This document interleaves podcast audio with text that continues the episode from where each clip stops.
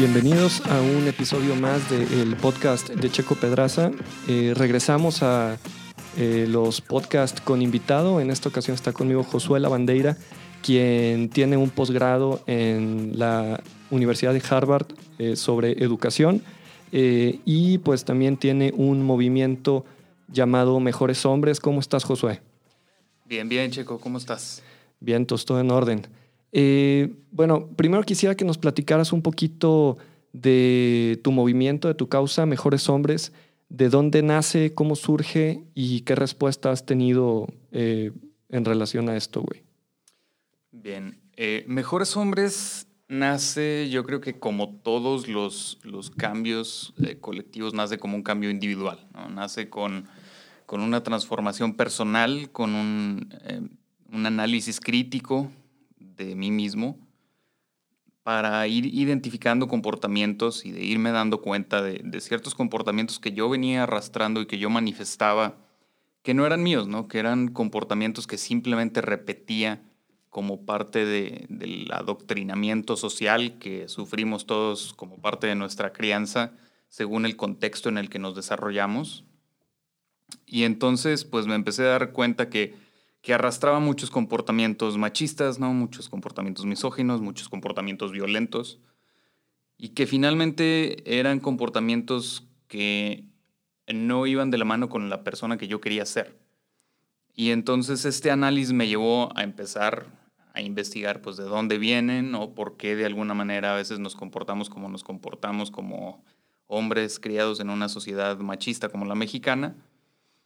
Y a partir de esto y en contraste con lo que están haciendo las mujeres con el movimiento feminista, me llamó mucho la atención que ellas tengan tantas décadas de lucha eh, tratando de reformar el concepto de lo que significa ser mujer para alcanzar un estatus de equidad social y que de parte de los hombres prácticamente no hayamos hecho nada, ¿no? que la lucha del hombre por redefinir el concepto de lo que significa ser hombre tenga apenas un par de décadas o unas pocas décadas y que la difusión del tema sea mínima, que la gran mayoría de hombres estén, estén o estemos tan conformes en este rol de hombre que se ha definido previamente para nosotros, ¿no? en esta caja en donde tenemos que caber eh, con ciertas etiquetas que tenemos que cumplir para definirnos como hombres y que tiene costos sociales muy altos, que el costo de la violencia que vivimos, por ejemplo, hoy en día tiene mucho que ver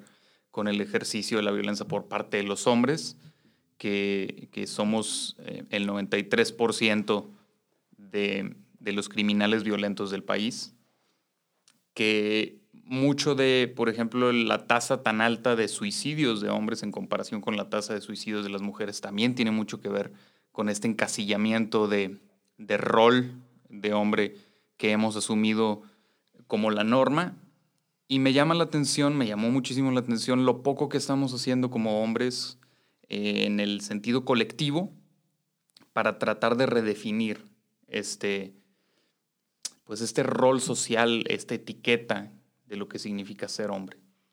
Ahora, estos comportamientos que, que tú tenías y que creo que todos los hombres tenemos, no necesariamente son eh, voluntarios. Eh, muchas veces sí, pero no necesariamente son voluntarios, ¿no? Eh, yo, yo me considero una persona que, que trato de, cambiar también estos comportamientos. Crecí con mujeres toda mi vida y pues aprendí a, a, tratarlas, aunque tengo que aceptar que en mi casa sí siempre hubo como, como ciertos eh, patrones machistas que hoy cuando vivo con mi esposa, pues estoy tratando de cambiar. Sin embargo, me he dado cuenta que aún eh, consciente sigo eh, pues cayendo en estos comportamientos. Entonces, ¿qué podemos hacer, güey, para cambiar? Claro, no es, no es nada sencillo porque Primero, tenemos que asumir que muchos de estos comportamientos pues no son nuestra culpa, ¿no? El, manifestar los comportamientos de esta manera no es un asunto de culpa, no es un asunto de sentirte culpable por tener algún comportamiento o algún sentimiento eh, que pueda ser entendido como machista, como misógino. Porque tú no elegiste tu crianza ni tu contexto. Exacto. Sí, o sea, tú creciste en un hogar en donde eh, tus padres o las personas responsables de tu crianza te dieron cierta normativa eh, de valores y te dieron una crianza según a ellos les parecía mejor para que fueras una persona funcional en la sociedad, ¿no? Y el problema es que pues, te hacen funcional para vivir en una sociedad machista como es, por ejemplo, la de Saltillo, como lo son la gran mayoría de sociedades provincianas en México, e incluso en, la Ciudad de México, pero la realidad es que no es tu culpa tu crianza, no es tu culpa que muchas de estas conductas eh, machistas se manifiesten en ti, pero sí es tu responsabilidad. ¿no? Ya cuando eres una persona adolescente, adulta, consciente de sus propios procesos de pensamiento, de los propios comportamientos que podemos manifestar y de la respuesta emocional que tenemos ante ciertas situaciones y ante, ante ciertas eh, personas y ciertas conductas, pues tienes que hacerte responsable y tienes que entender que tú tienes la capacidad de convertirte en la persona que tú quieres ser.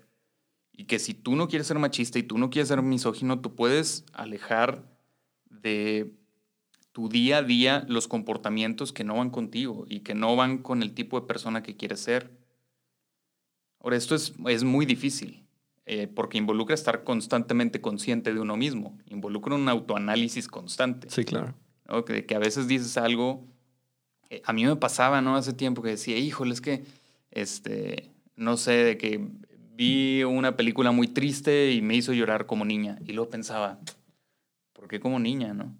O sea, ¿por qué cuando asumimos la, la vulnerabilidad emocional la asociamos con una niña? ¿Por qué no puedo decir lloré como hombre? Eh, mira, a mí me, me pasó el episodio pasado, güey. Estaba platicando una historia en donde tuve un chingo de miedo, güey. Y, dije, me aguanté como los machos, güey. Sí. Y estaba ahí grabando, güey. Dije, eh, yo, fue un análisis similar, güey.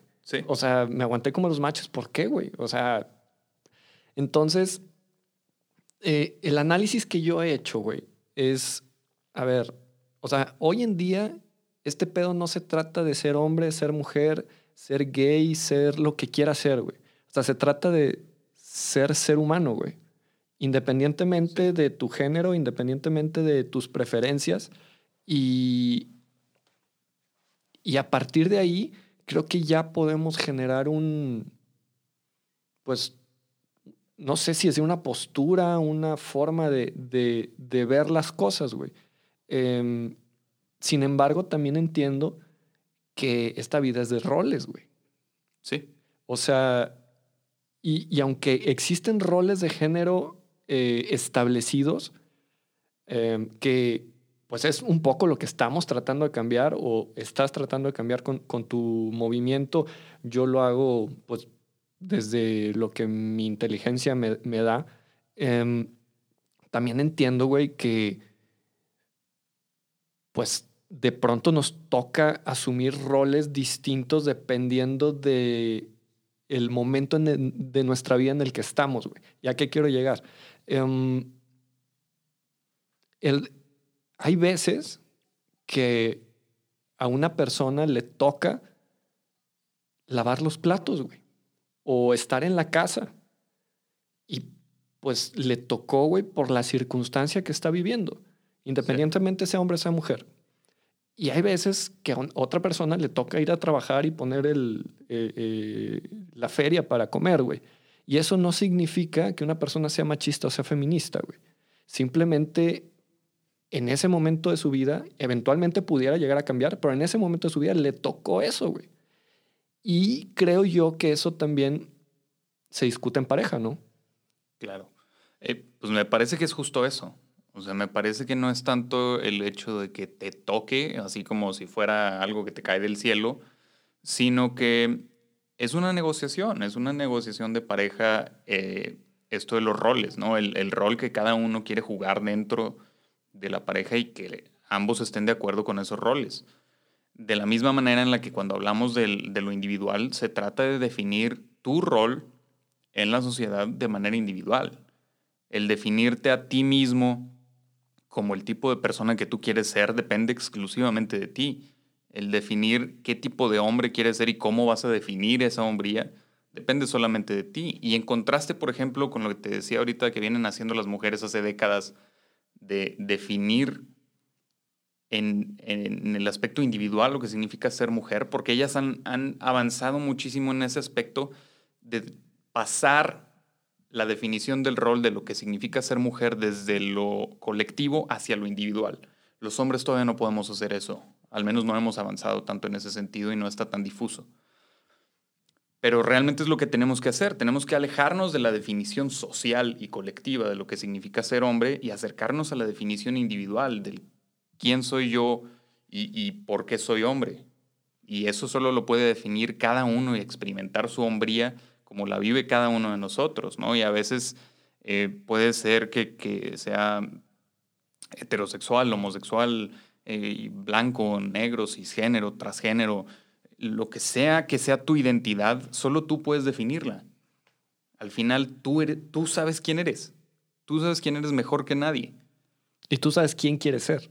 Exactamente. Y entonces esa brecha entre quién soy, quién quiero ser, nada más tú la puedes cerrar. A ti te corresponde definirlo. Pero también, güey, para esto tiene que haber una apertura eh, de cada quien, güey. O sea, hay quienes no quieren cambiar, güey. Sí, tiene, tiene mucho que ver con, y yo creo que son dos elementos. La primera es el contexto. Si no estás en un contexto que te permita definir quién quieres ser tú y que sea tan absorbente que no tengas ni siquiera el poder de mirarte a ti mismo desde una perspectiva distinta y simplemente vives toda tu vida como te dijeron que tenías que vivirla, pues porque así lo hace toda la gente alrededor de ti. o como es más fácil, güey. Como es más fácil. Que le pasa a muchísima gente, ¿no? Que jamás se lo cuestiona. Y, ese es el primer paso, ¿no? Que de alguna manera tu contexto te permita cuestionarlo. Eh, para alguna gente en sus casas, sus papás les dan la libertad o las personas que los crían les dan la libertad de cuestionar muchas cosas, entre ellas su identidad. Hay personas a las que no. Y entonces ese empoderamiento de poder cuestionarte a ti mismo, pienso que para algunos es más sencillo y llega a edades mucho más tempranas y para algunos va a ser un proceso mucho más difícil. Entonces, esta es, me parece, la primera parte. Y, la segunda es justo este, cuando se da este cuestionamiento, es la asunción de la responsabilidad, de decir, bueno, no soy lo que yo quiero ser o no soy lo que yo siento que soy. ¿Qué pasos tengo que tomar para llegar a que las acciones correspondan con la imagen de mí mismo que yo tengo en mi mente? Porque además nosotros somos personas distintas para todo mundo, ¿no? O sea, la persona que yo soy en mi cabeza no es la persona que tú ves. Claro. Entonces, la idea es que yo pueda acercar la persona de afuera, de lo externo que los demás ven, a la persona que yo tengo en mi cabeza, ¿no? A la, parte de mí mismo que yo tengo, eh, la imagen de, mí mismo que yo he formado. Y eso solo lo puedo hacer a través de mis acciones. Y entonces, si yo quiero dejar eh, si yo siento, por ejemplo, en mi cabeza que no soy machista, pues tengo que dejar de actuar como un macho y tengo que dejar de, manifestar comportamientos machistas. Y, y estos comportamientos, güey, van desde, creo yo, güey, o sea, desde lo más simple como un like en Twitter, güey. Sí. O sea, es, es, alguna vez leí un tweet que decía, si verdaderamente quieres conocer a alguien, güey, métete a ver sus me gusta en Twitter, güey. Güey, está bien cabrón, güey. Está bien cabrón, güey. O sea, yo lo he hecho con varias personas, güey. Y tú dices, verga, cabrón. O sea, yo no pensaba que esta persona fuera de esta forma, güey. Porque, em, eh, o sea, te topas cosas bien pasadas de lanza, güey. Sí, pues eh, es muy proyectivo. Sí, güey. Está muy cabrón, güey. Entonces, creo yo que desde ahí va el análisis, güey. O sea, ¿por qué me gusta esto, güey? Sí. Usualmente nos gustan las cosas que se parecen a nosotros, ¿no? Las cosas con las que nos podemos identificar.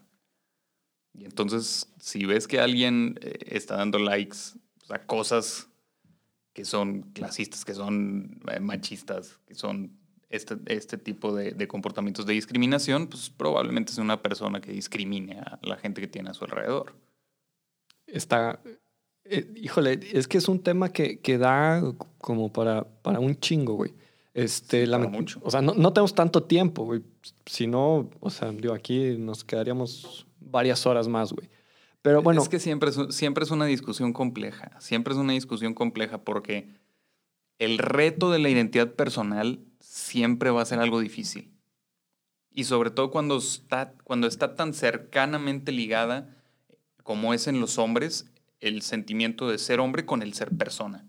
Para un hombre, ser menos hombre es ser menos persona, es perder parte de quién soy. Y ese ser hombre muchas veces está ligado a cuánto dinero ganas y qué tan capaz eres de proveer, a qué tipo de trabajo tienes, a qué cosas materiales puedes acumular. Porque los hombres, como a diferencia de las mujeres, pues se supone que no podemos engendrar hijos, se, nos, se nos evalúa socialmente bajo la premisa de la capacidad productiva que tenemos.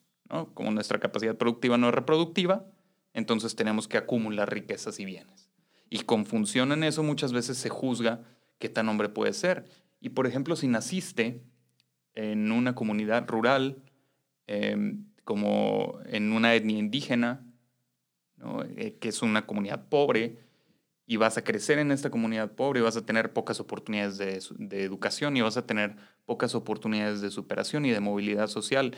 Entonces toda tu vida se traslada a otro tipo de... Claro, o sea, toda tu vida vas a ser incapaz de proveer como se espera que proveas para ser hombre y entonces te vas a sentir poco hombre y te vas a sentir menos persona y esto va a tener una repercusión horrible en tu psique. Y bueno, quiero entender, güey, que entonces esta persona va a trasladar eh, su entendimiento de ser hombre hacia la fuerza física, por ejemplo, güey. Claro, porque, eh, hay, porque hay otras atribuciones de la masculinidad que sí puedes alcanzar, como la fuerza física, el ejercicio de la violencia, por ejemplo. O sea, el, eh, ahí entra, por ejemplo, es que es desde chiquitos, cabrón. O sea, el, el vato que corría más era el más chingón, güey. Sí. El bully era el más chingón, güey. Incluso en la primaria, güey, el gordito era el más chingón porque era el más fuerte, güey. Entonces, y, digo, estos eh, roles van cambiando poco a poco, o, estas percepciones, pero sí eh, creo que muy dentro de, nosotros como sociedad existen estos em, pensamientos o estas ideas de justo lo que decías, güey.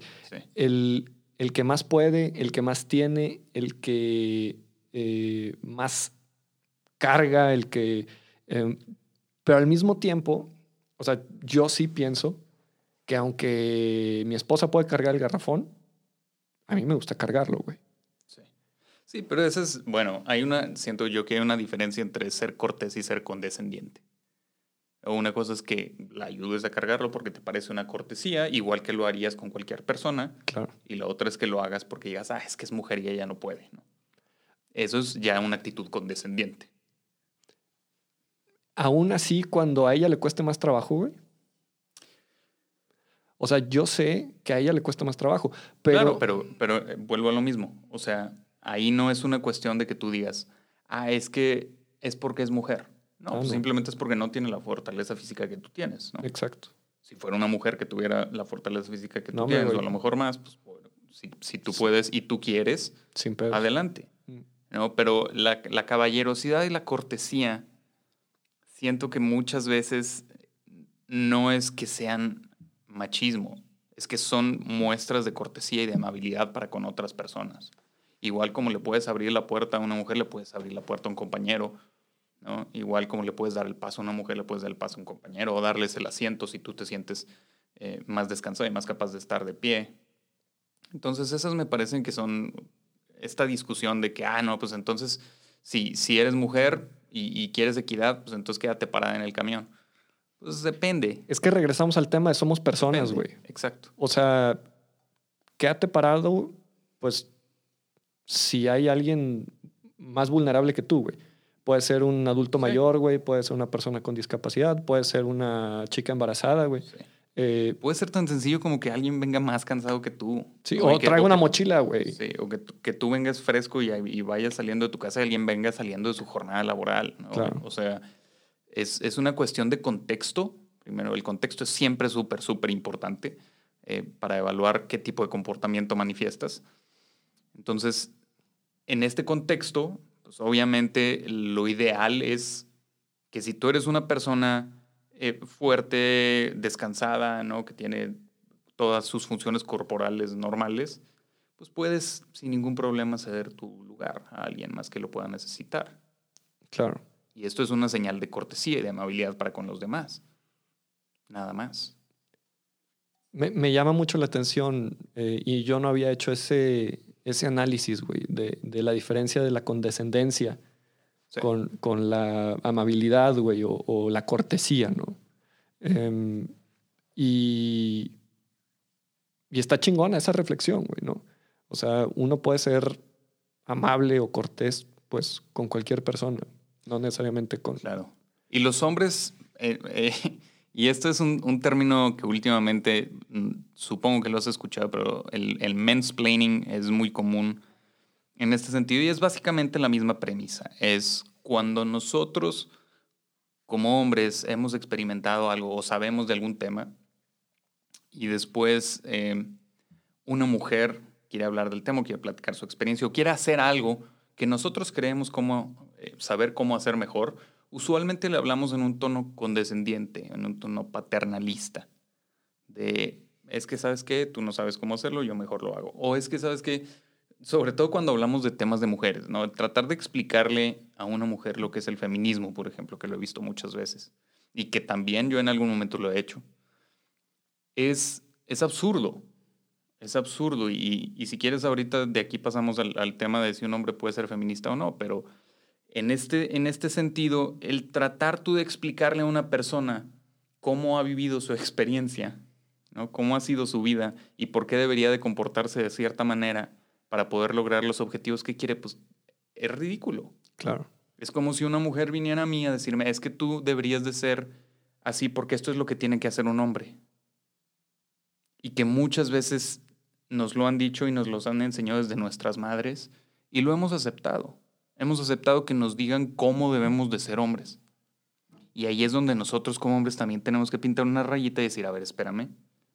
Yo no voy a decirle a una madre cómo ser madre, yo no voy a decirle a una mujer cómo ser mujer. Yo no quiero que vengan a decirme cómo debo de ser yo un hombre. Eso me toca definirlo a mí. Y usualmente no lo hacemos. Usualmente es más cómodo, como dices, quedarte en la cajita de, ah, pues es que para ser hombre tengo que ganar mucha lana y tengo que ser capaz de proveer a mi familia, tengo que ser fuerte y tengo que ser este, este cúmulo de características, no tengo que ser estoico y no puedo ser emocional y, no puedo manifestar una gran gama de emociones porque le restan de mi, de mi masculinidad o de mi hombría. Y entonces es más fácil quedarte en esa cajita y vivir tu vida sin cuestionar por qué te sientes así, reprimiendo tus emociones eh, y, sin nunca atreverte a ser el tipo de hombre que quieres ser. Está, o sea, son, son muchos temas que, que, van, pues, definitivamente relacionados a la forma en la que nos educaron, güey. Eh, el otro día estaba en una reunión con, con unos clientes, güey, y uno de ellos hace un comentario que, oigan, ustedes no están más sensibles ahorita en, la cuarentena. Yo le dije, sí, cabrón, no mames, un chingo. O sea, veo una película, güey, y se me salen las de cocodrilo y la chingada, güey. Sí. Yo no sé si este güey se refería a eso o a otra cosa, pero se me quedaron viendo así como que, no mames. Y la neta, y, la neta, yo también me sentí como, dije, güey, ¿por qué, estoy diciendo esto, güey? O sea, cuando, pues normalmente, y, es algo que pasa muy, muy seguido, güey, en, el tema, por ejemplo, de los negocios, eh, en donde...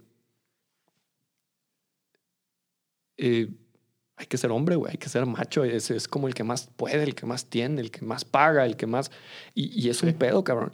Eh, creo yo que para poder cambiar esto tiene que existir una seguridad propia de, de la persona para poder aceptar eh, tus vulnerabilidades, güey. Y, y, no sé si dije bien este tema de, de, las vulnerabilidades, sino pues tu persona, güey. O sea, para aceptarte como eres, tienes que tener una seguridad muy cabrona de, lo, de quién eres, güey. Cuando eres hombre, sí. Cuando eres hombre en una sociedad que espera ciertas cosas de un hombre, sí. Es, es difícil atreverte a ser un hombre que se sale de ese modelo. Y, va de la mano, por ejemplo, con lo que me preguntabas ahorita sobre la respuesta que ha tenido mejores hombres. En general, la gran mayoría del apoyo que recibe mejores hombres proviene de mujeres, sobre todo de mujeres feministas y de colectivos feministas, y eh, de colectivos LGBT. ¿Por qué? Pues porque son las poblaciones que sufren la opresión que usualmente proviene del modelo masculino hegemónico y tóxico, ¿no? El tradicional, que es el, el, hombre machista, el hombre violento, el hombre proveedor. Y entonces, pues claro que son poblaciones interesadas en que el hombre también asuma su responsabilidad en esto de cambiar el rol que jugamos en sociedad. Sí. Pero el, el, el apoyo que viene de parte de los hombres no es tanto. Al contrario, hay muchísima resistencia. Hay mucha resistencia para tratar de hacer entender a un hombre que tiene que cambiar la manera en la que es hombre, que tenemos que cambiar la manera en la que somos como colectivo, porque el cómo nos hemos comportado hasta ahora como colectivo, pues, ya lo hablamos, ¿no? Las, las, consecuencias sociales son enormes. Hay un, un estudio de mm, Axe con Unilever que se llama eh, La caja de la masculinidad y habla de todas las características que debe de cumplir un hombre para poder ser considerado hombre, ¿no? La virilidad, la potencia, la, la, capacidad de proveer económicamente, etcétera, etcétera, etcétera. Y hay un estudio posterior que llamaron el costo de la caja de masculinidad, en donde tratan de contabilizar en términos económicos cuánto nos cuesta ese modelo de masculinidad. Cuánto nos cuesta en términos, por ejemplo, de alcoholismo y adicciones, eh, cuánto nos cuesta en accidentes de tránsito, porque pues, el manejar también de forma agresiva es algo que, se considera característico de un hombre, eh, cuánto nos cuesta en suicidios, cuánto nos cuesta en enfermedades mentales no atendidas, cuánto nos cuesta en crímenes violentos, cuánto nos cuesta en asesinatos, cuánto nos cuesta en, en todas estas conductas de manifestaciones de violencia y de manifestaciones de comportamientos tóxicos que van muy asociados a lo que se espera que sea un hombre. Entonces es interesante ya cuando lo ves en números y, creo, si recuerdo bien, estiman un costo como de 1.400 millones de dólares por año en México de lo que nos cuesta el mantener este modelo. Y ¿qué es ser un mejor hombre, güey? Pues yo creo que le corresponde a cada quien saberlo, ¿no? O sea, todos podemos ser mejores personas. Y creo que desde ahí partimos. Para, para poder ser un mejor hombre tienes que enfocarte en quiero ser mejor persona en general. Porque ya esto de ser hombre te va a tocar a ti definirlo. Para poder ser un mejor hombre solamente tienes que querer ser mejor persona. Solamente tienes que decir, bueno, esta parte que me dijeron a mí, este comportamiento que me dijeron a mí que yo tenía que manifestar para ser un hombre, ¿me sirve o me daña? Y tú puedes quedarte con lo que sea bueno para ti, lo que sea bueno para la gente que te rodea, y lo demás lo desechas. Y es lo que se llama, o lo que socialmente se conoce como el proceso de deconstrucción. ¿no? El, el hacerte consciente de los comportamientos que tú manifiestas, tomar los que te sirven y los que te son buenos para ti, para la sociedad, y desechar lo demás y empezar una reconstrucción del, del uno mismo que es un proceso sumamente doloroso Entonces, al principio. Porque involucra reconocerte con todos tus defectos, ¿no? Involucra verte al espejo y decir, no me gusta la persona que veo. Y entonces tengo que romperla a pedacitos y quitarle esos pedacitos que no me gustan y empezar de ceros. Y es un proceso muy difícil. Acabas de, de decir una frase que, que, se me hace como fuerte. Eh, y, y, creo que la primera pregunta que deberíamos de hacernos como en este análisis es el, ¿le sirvo a la sociedad, güey? Como soy. Y chale, güey. O sea, e, es, es algo importante, güey. o sea, ¿Y en función de qué, no? Porque si nos preguntamos, ¿le sirvo a la sociedad en función de lo que te dijeron que tenías que hacer? O sea, ganar dinero y proveerle a tu familia, ¿no? Y este, este modelo clásico del masculino, a lo mejor si no tienes un trabajazo y no ganas mucha lana, pues te vas a sentir inútil. Vas a sentir que no le estás siendo útil a la sociedad y vas a sentirte menos. Y vas a sentirte menos hombre y vas a sentirte menos persona. Y entonces el le soy útil a la sociedad tienes que definirlo en tus propios términos. ¿Cómo quieres ser útil? ¿Cómo quieres ser útil? ¿A quién estás beneficiando con tus acciones? Y si eso, ese a quién estoy beneficiando es me estoy beneficiando a mí mismo, no es algo malo. Y si es me estoy beneficiando a mí mismo y estoy beneficiando a mi círculo más cercano, a mi familia, a mis amigos, mucho mejor. Y si te estás beneficiando a ti mismo y a tu círculo más cercano y a círculos externos, pues mucho mejor. Pues yo, yo creo, güey, que además de, del pensar si estoy beneficiando a alguien, debería también entender si estoy perjudicando a alguien, güey. Sí. Eh, la forma en la que actúo, güey, está perjudicando a alguien, güey. Le estoy haciendo daño a alguien. Empezando por uno. Por uno, güey. O sea, me está haciendo daño el, el comportarme de alguna manera. Porque, por ejemplo, Saltillo es una sociedad eh, de estas en las que el alcoholismo social es perfectamente aceptable.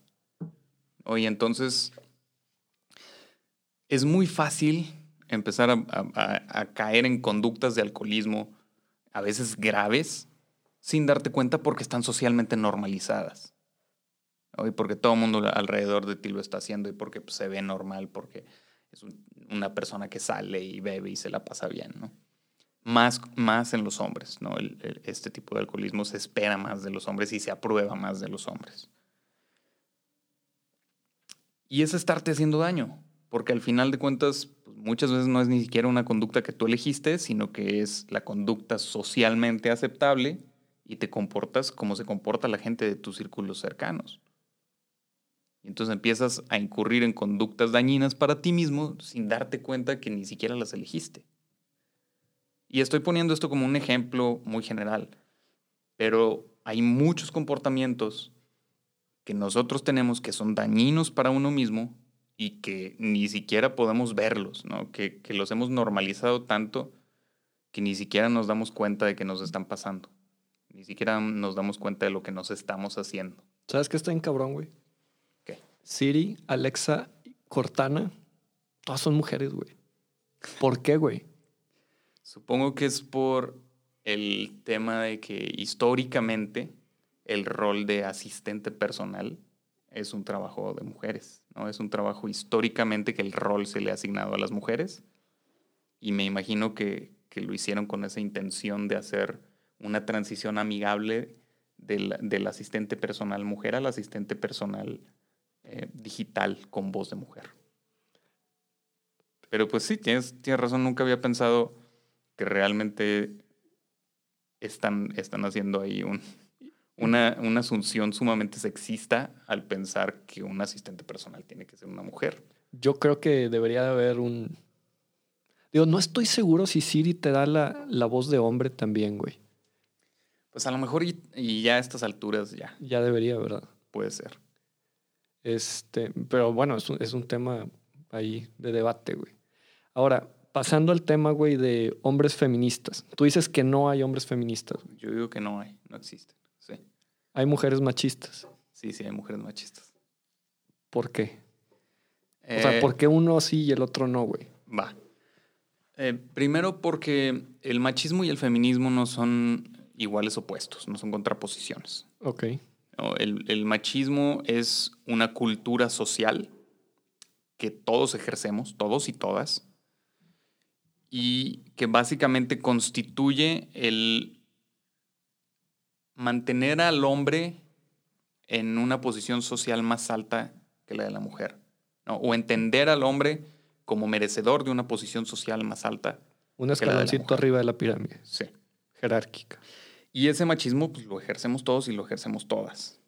¿no? Eh, muchas veces nos pasa que, que, nuestras abuelitas, que nuestras mamás en, las generaciones de antaño es más evidente eh, que, que si tienen un muchacho y una muchacha en la familia, eh, pues el chico puede salir a la hora que quiera y regresar a la hora que quiera y puede tomar y puede hacer todo lo que le dé la gana y, no lo dejan que cocine y que su hermana le lave los trastes y a ella no la dejan salir. Y entonces estas distinciones de comportamientos que muchas veces son perpetuadas por las mismas mujeres en, en, en el hogar, es machismo. Uh -huh. Y entonces por eso digo que la cultura machista la, la ejercemos todos y todas. ¿no? Y entonces sí hay mujeres que son machistas y hay mujeres que ejercen. Eh, o más bien, no, no que ejerzan el machismo, sino que reproducen la estructura social del machismo. En el sentido opuesto, el feminismo no es, eh, no es la intención de sostener a la mujer o de que se aprecie a la mujer en un escalón más arriba que el hombre, socialmente hablando, sino que busca la equidad, busca la equidad social en términos pues, de oportunidades, en términos de cómo se entiende la figura de la mujer en sociedad. Y entonces, el feminismo tiene, tiene eh, varias corrientes y tiene varias olas. Y como yo he llegado a entender el feminismo a través de, la lectura y de estudio del mismo y de pláticas y de conversaciones con muchísima gente, es un feminismo que, como dije, busca la equidad, pero que además es la experiencia personal de cómo la mujer vive en sociedad y de el cómo experimenta su posición social desde su vida. Y entonces creo que un hombre no puede experimentar lo que significa ser mujer y lo que significa vivir en carne propia, el, el experimentar este, esta subvaloración social en contraposición con un hombre. Entonces no podemos experimentar eso y por eso creo que no, no podemos ni debemos definirnos como feministas. Sí podemos ser aliados del feminismo y apoyar el movimiento feminista. Por supuesto que podemos estar a favor, por supuesto que podemos encontrar mil maneras de ayudarlas, pero el feminismo como tal me parece que es algo que tiene que experimentarse y vivirse en carne propia. Ok. O sea, un hombre que está en la búsqueda de la equidad sí. no es feminista. La realidad es que hay quien, quien lo puede entender como que sí, se puede llamarles feministas. Eh, a mí me parece que no. A mí me parece que eh, que es preferible llamarnos aliados o llamarnos apoyadores del movimiento. Eh, pero al final me parece que lo más importante no es preocuparnos por la etiqueta, no es preocuparnos por eh, si podemos llamarnos o no llamarnos feministas, eh, sino por, uno, apoyar el movimiento, pero no apoyarlo desde la perspectiva que, que tienen las mujeres. ¿no? Finalmente ellas están haciendo su chamba, ellas están haciendo su tarea y la bronca es que nosotros no estamos haciendo la nuestra. Entonces, eso es la parte que me parece más importante. Apoyar la equidad desde la postura del hombre. ¿Qué tenemos que hacer nosotros en la construcción del rol del hombre en sociedad para poder apoyar una sociedad más equitativa? Para que dejemos de valorar al hombre más que a la mujer en sociedad y nos pongamos al mismo nivel en ese escalón social. ¿Hay algún documento, güey? O, bueno, más bien, perdón.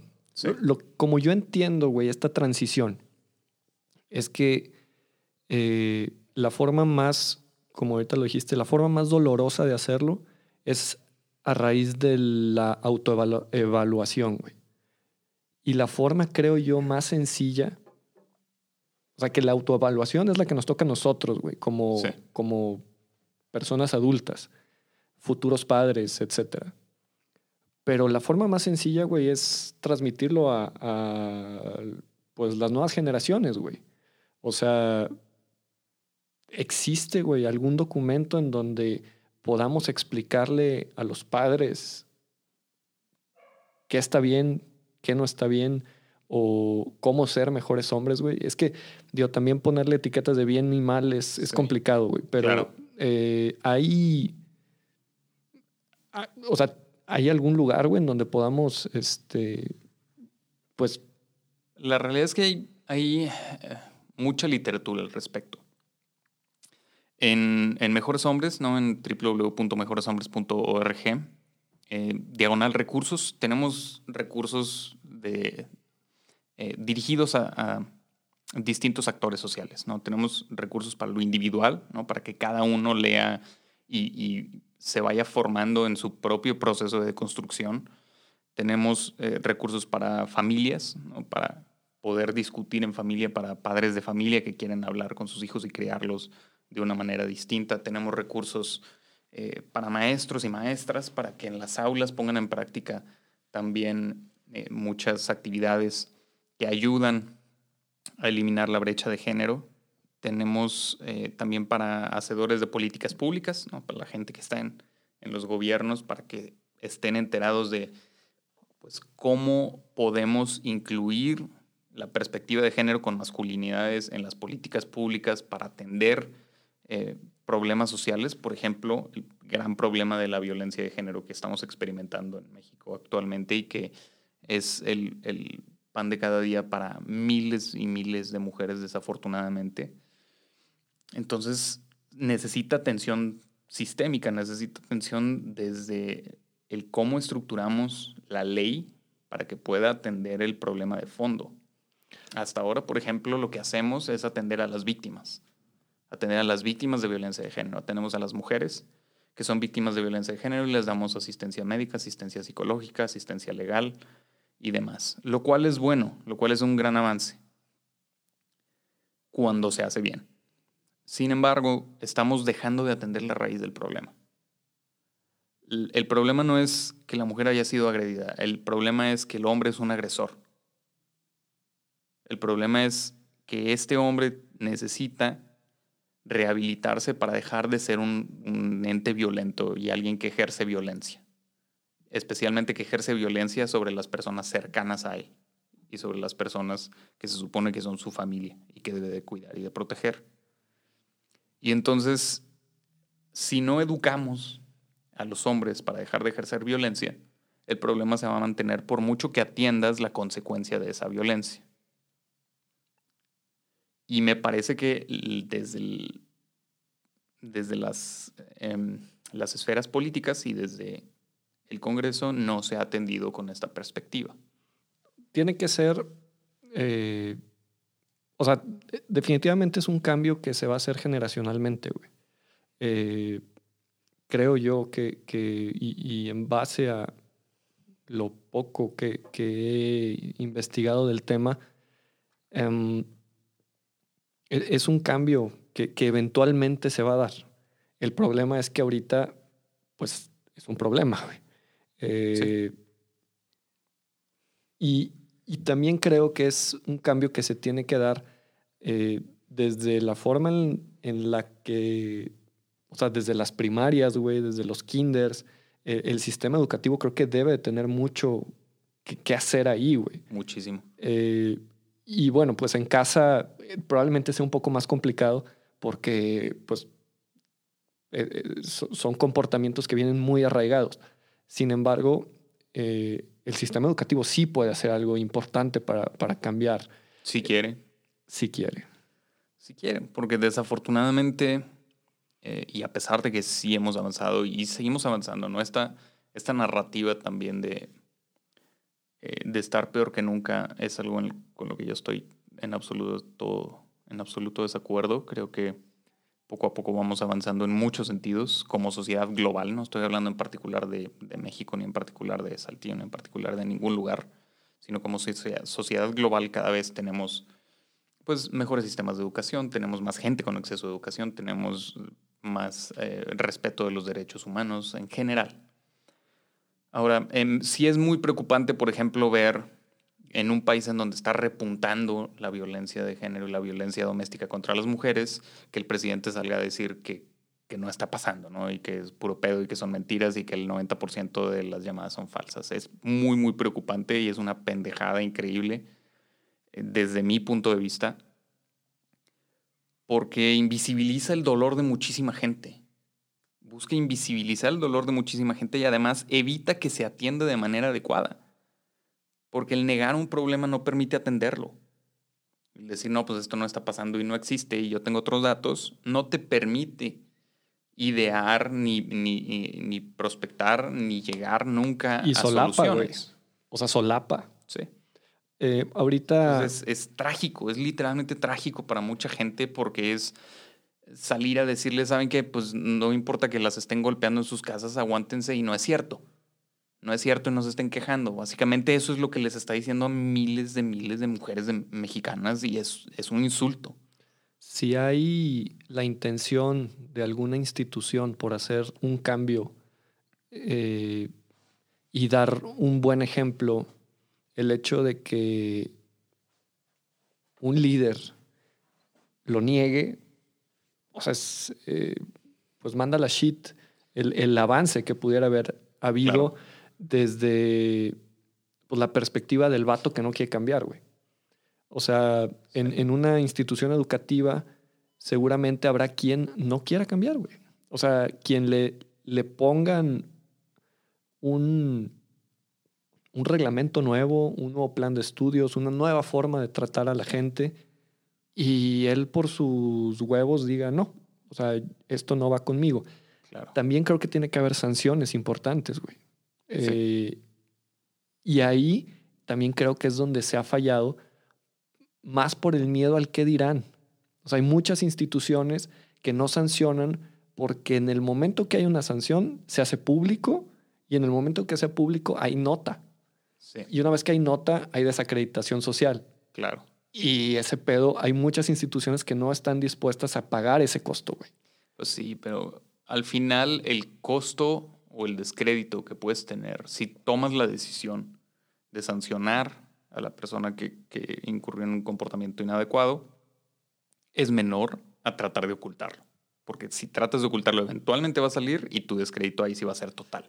Creo que mucho tendrá que ver en la comunicación institucional, güey. Porque creo yo, güey, que si en cierta institución, ya sea eh, pública, privada, educativa o este, una empresa, lo que sea, existe una nota, mucha gente va a decir, eh, bueno, yo no quiero que mis hijos estudien ahí o mis hijas estudien ahí porque pues ahí hay este tipo de comportamientos. Sin embargo, debería ser al revés. De que, oye, en este lugar están tomando acciones para evitar este tipo de comportamientos. Así es, y eso, eso pasa, por ejemplo, mucho en los campus universitarios en Estados Unidos. En Estados Unidos, básicamente los estudiantes universitarios viven en el campus, en dormitorios, y entonces hay muchos casos de agresiones sexuales a mujeres en los campus universitarios. Y muchas universidades tratan de ocultar los casos y de darle solución por abajito del agua y en silencio. Y y por ejemplo, hay muchos casos que han sido muy sonados porque son eh, el, estudiante atleta estrellita que va a jugar en la NBA o en la NFL, ¿no? Y lo tienen súper protegido. Y entonces tratan de ocultarlo todavía de una manera más descarada y, más cínica. Entonces, el buscar ocultarlo para, que, para no crearse una reputación de que ahí asaltan sexualmente a las mujeres, se convierte justo en, su detrimento y se convierte justo en la causa en la, por la cual mucha gente ya no va a querer ingresar a esas, a esas instituciones. Porque el hecho de que tomen cartas en el asunto y digan, sabes qué, aquí no se tolera esto y lo vamos a atender y lo vamos a enfrentar de golpe, no solamente manda el mensaje al exterior de que ahí no se va a tolerar y de que ahí pueden estar seguras, pues no de que no les va a pasar, pero que si les pasa se, se van a tomar cartas en el asunto y se va a buscar justicia. Claro. En cambio, eh, si, no, si no hacen eso, pues obviamente mandas un mensaje de de Está aquí- solapando, cabrón. Ah, sí, de aquí vamos a permitir de todo. Eh, pero además no nada más manda ese mensaje, ¿no? De, de que sí, sí se van a tomar las cosas en serio. También manda el mensaje al interior y hacia los alumnos que están aplicando en la institución de que ahí no van a poder comportarse de esa manera. Y esto conduce también al freno de este tipo de conductas. Porque no es, no es nada más el, menda- el mensaje que mandas hacia el exterior, sino el que mandas hacia el interior también Sí, con las acciones. Si, si tú tienes un, un trabajador en tu empresa que acosó sexualmente a una mujer y la corres, perdón, lo corres, eh, va a ser mucho más probable que no tengas otro caso de acoso sexual ahí adentro, porque los demás ya van a tener muy en claro que si incurren en esas conductas los van a correr y va a ser público y van a eh, tener que enfrentar la vergüenza pública y los van a acosar en Twitter Claro. y después nadie los va a querer contratar. ¿no? Y entonces ese escarnio público también tiene valor para, para la organización. que, digo, mira, híjole, eh, eh, este tema estaría chingón que hubiera una, una chica aquí a lo mejor para contrastar Sí. puntos. Eh, es, es difícil hablar de...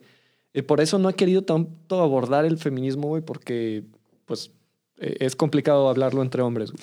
Exacto, y, y no solo que sea complicado, muchas veces es irrelevante. ¿no? A final de cuentas, como decía, es, es importante que nos preocupemos nosotros por hacer nuestra chamba y por el rol que jugamos nosotros, más que por, por el, el rol de la mujer en todo esto. Un hombre, güey, puede tener una postura en relación al aborto, güey. Yo creo que sí. El, tener una postura sobre cualquier cosa es, es natural. Y, cualquier persona puede tener una postura eh, sobre cualquier tema. Está en su derecho de tener una postura y de expresar una opinión. Ahora, que si esa postura debe ser tomada en cuenta a la hora de tomar una decisión. relevante. Ajá, a la hora de tomar una decisión sobre si debe permitirse o no permitirse un asunto que no afecta directamente la vida de esa persona, es otro asunto. O sea, yo no podría, por ejemplo, querer involucrarme en cómo se toman eh, decisiones que afecten a las comunidades autóctonas en México, por ejemplo, porque yo no pertenezco a una comunidad autóctona, no nací en una comunidad autóctona ni soy eh, un indígena mexicano. Entonces, sería estúpido que alguien en un, en un eh, palacio legislativo tomara en cuenta mi opinión y, que yo esté votando a favor o en contra de alguna propuesta de alguna legislación que no me va a afectar a mí directamente. Eso es, es lo que me parece de alguna manera que tenemos que tener en claro, que eh, la decisión en el caso del aborto pues, le corresponde a las personas que pueden o no pueden abortar, Ok. en mi opinión. Y que de alguna manera, pues como lo estoy expresando, esa es mi postura. Es decir, tengo una postura al respecto. Sí. Mira, yo creo que todos podemos tener una postura y una opinión. También creo que no siempre la tenemos que externar. Exacto. Eh, creo, güey, que, que hoy en día, o sea, todo el mundo quiere decir lo que opina y, y yo creo que, que no, o sea, que no necesariamente tiene que ser así. O sea, X. Eh, lo, lo que opines, la neta es que a la mayoría de la gente le vale madre.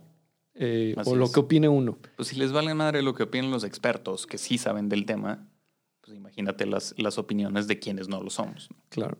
Y, y a lo que voy, o sea, digo, en, en relación directamente al aborto, eh, yo, yo no tengo una opinión. Realmente no la tengo porque hay casos en los que digo, híjole, pues a lo mejor sí vale la pena. Hay casos en los que digo, o sea, no, no puedo tener una opinión. La neta es, es un tema en el que no puedo tener una opinión. Eh, y por eso te lo pregunto, porque, pues, o sea, eh, Sí. es, es- es un tema bien difícil.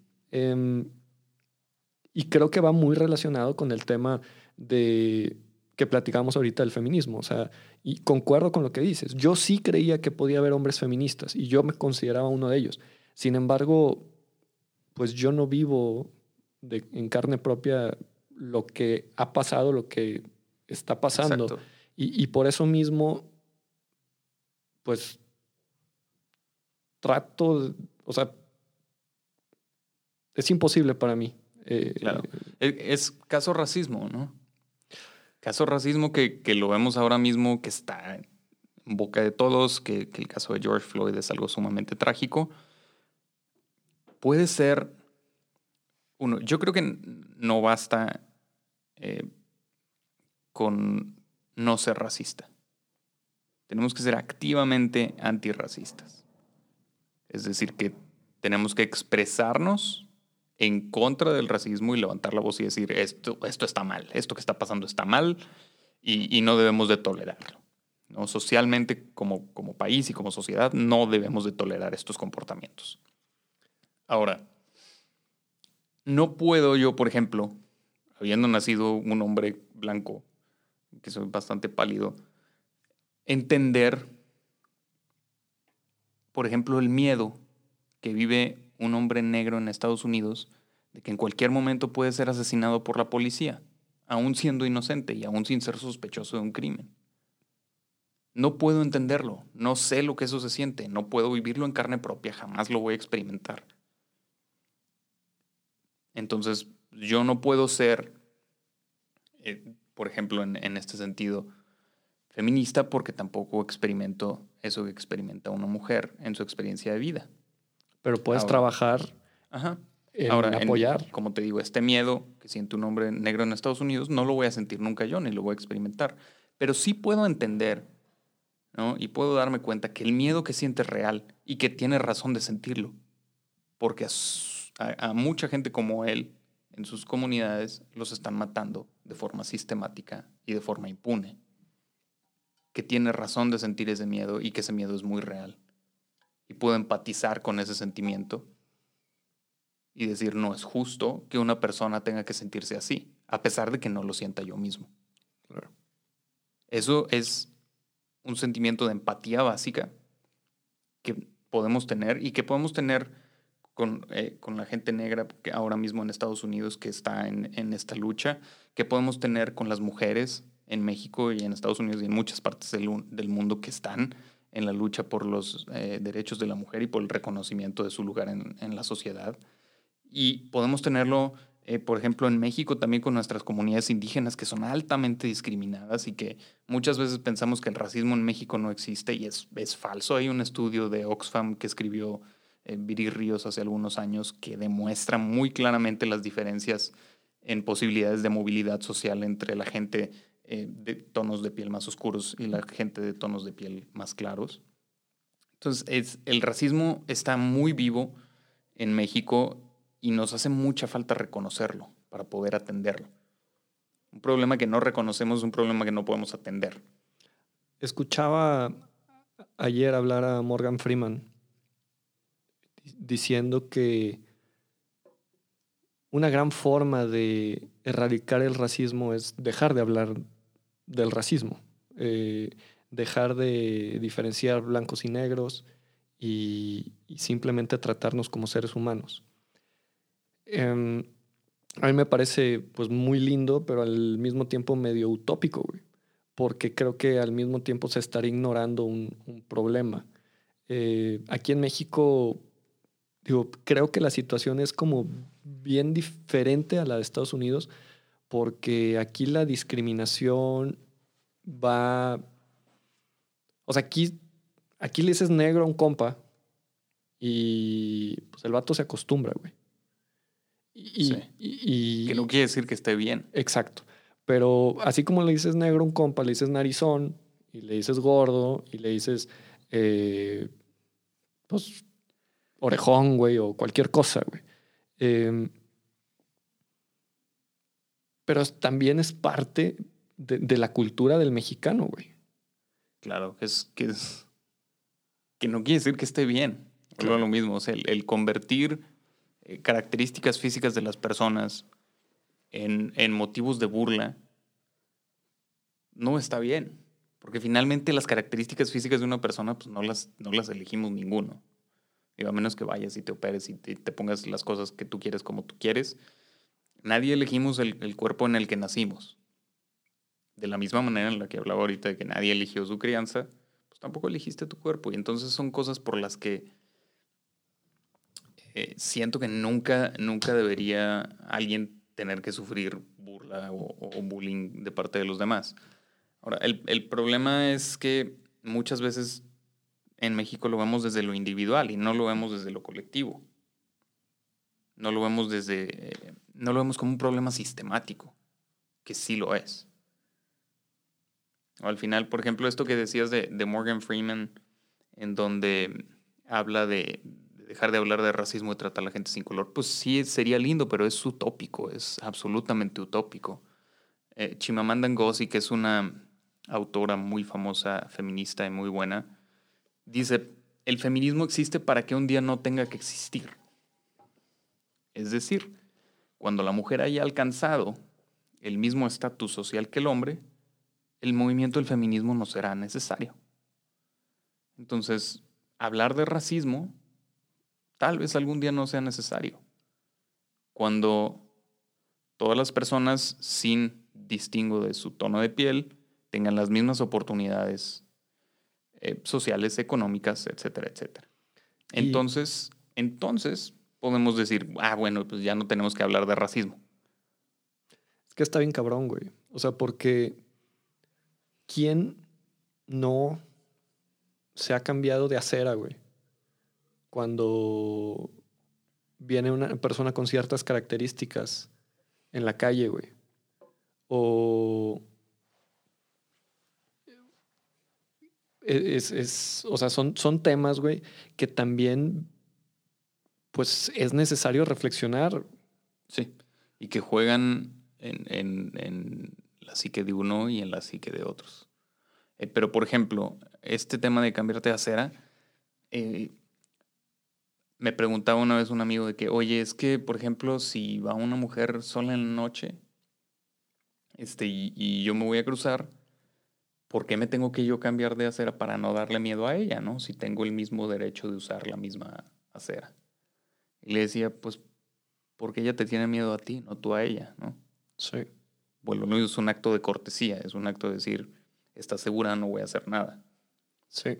Y, me parece que que en este mismo sentido, eh, tenemos que ser conscientes de cómo nosotros proyectamos nuestra imagen en los demás, qué es lo que los demás pueden entender de nosotros. Y para muchas mujeres, los hombres, somos una amenaza, porque están en un riesgo muy real, ¿no? Cuando hablas de que el 45% de las mujeres en, en, México sufre alguna agresión sexual, pues sí, tienes, tienen razón de tener miedo y de, de vernos como una amenaza. Sí, o sea, es el mismo tema de bajar la mirada, ¿no? cuando vas de frente con una chica. Claro. O sea, bueno, eso es algo que, que, yo tengo, pues a lo mejor un par de años haciendo y, y creo que es una costumbre chingona, güey. Porque, pues, creo que la gran mayoría de los vatos no lo hace y, y el ver directamente una chica en la calle que no conoces, claro que le puede causar miedo, güey. Claro que, que, puede ser difícil para ella, güey. Claro. Eh, y vuelvo a lo mismo, pues nadie te está obligando, ¿no? O sea, no es una obligación que lo hagas, es un acto de cortesía. Claro. Y es todo. El otro día platicaba con un amigo y me decía que em, él vive en el extranjero y llegó una, una chica amiga suya junto con dos amigas que él no conocía el día de su cumpleaños a festejarlo y le llevó un pastel y le dijo, de regalo te voy a hacer sexo oral, en broma. Y ya se rieron y jajaja, y le dio el pastel, se tomaron una foto y se fue. Y me dice, pero ¿por qué ella sí me puede decir algo así? Y yo a ella no. Y le dije, mira, bro, te lo voy a poner bien fácil. ¿Sentiste miedo? ¿Sentiste miedo cuando ella llegó y te dijo eso? Con dos mujeres desconocidas. Y dijo, no, pues la neta no, en ningún momento sentí miedo. Y le dije, ahora imagínate que tú llegas con dos hombres que ella no conoce y le dices, ahora te voy a hacer sexo oral porque cumples años. Dije, ¿tú cómo crees que reaccionaría ella? Dije, obviamente se muere de miedo ahí. Claro. Y esa es la diferencia. La diferencia es que una población está sistemáticamente sufriendo abusos por parte de otro grupo poblacional, que son mujeres y hombres cuando tú no eres la parte, o no perteneces a la población que está siendo oprimida y que está siendo agredida, no vas a sentir miedo y, no vas a tener eh, todo esto en tu cabeza, este sentimiento de tener que estarte cuidando y tenerte que estar protegiendo, es el mismo sentimiento, la misma ansiedad, el mismo miedo, por ejemplo, que sienten ahora mismo eh, los, las personas afroamericanas. Es sumamente complicado querer entender algo que nunca has vivido. Pero sí puedes decir, bueno, me imagino cómo podría sentirse alguien en esa situación y actuar de alguna manera que ayude a aliviar esa ansiedad, esa tensión, ese miedo y también a demandar que cambien las condiciones que provocan que esas personas vivan con esa ansiedad y con ese miedo. ¿Cómo andas de tiempo? Eh, ya me tengo que bueno, pues la neta es que es complicado cerrar ahorita. Sí. Pero pues me gustaría dejar el espacio abierto para que regreses, güey.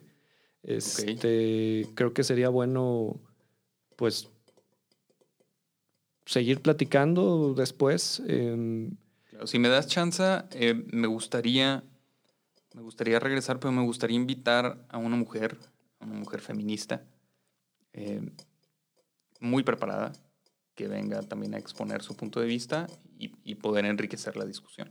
Sin, sin problema, güey. Este. Creo que es la, sería la mejor forma de, poder abordar ciertos temas que, que, pues por la naturaleza de ellos, no, pues no los podemos tratar tú y yo. Eh, y pues bienvenido siempre, cabrón. Eh, me quedo con, con, una palabra, güey, que creo que, que eh, por ahí pudiera empezar el cambio al, entender la empatía. Creo que, que, podemos empezar a generar cambios importantes en, en nuestra persona y que estos cambios sean propositivos para la sociedad. De acuerdo. De acuerdo, me parece que gran parte de los problemas sociales que tiene México se podrían resolver si tomáramos todos y todas una actitud más empática. Sin pedos.